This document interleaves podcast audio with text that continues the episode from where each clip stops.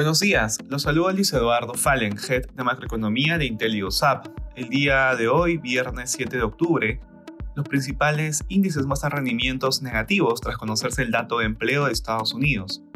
De manera particular, en Estados Unidos los futuros operan en terreno negativo, luego de conocerse el dato de empleo de septiembre.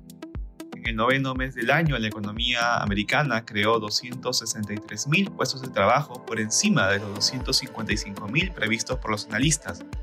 Esta fortaleza lleva la tasa de desempleo a caer al 3.5%, dos décimas menos de lo esperado. Por otro lado, funcionarios de la Fed no mostraron ninguna intención de dar marcha atrás en la campaña de aumento de tasas más agresiva en décadas. La gobernadora de la Fed, Lisa Cook, presidenta de la Fed de Chicago, Charles Evans y el presidente de la Fed de Minneapolis, Neil Kashkari, enfatizaron ayer que la lucha contra la inflación estaba en curso.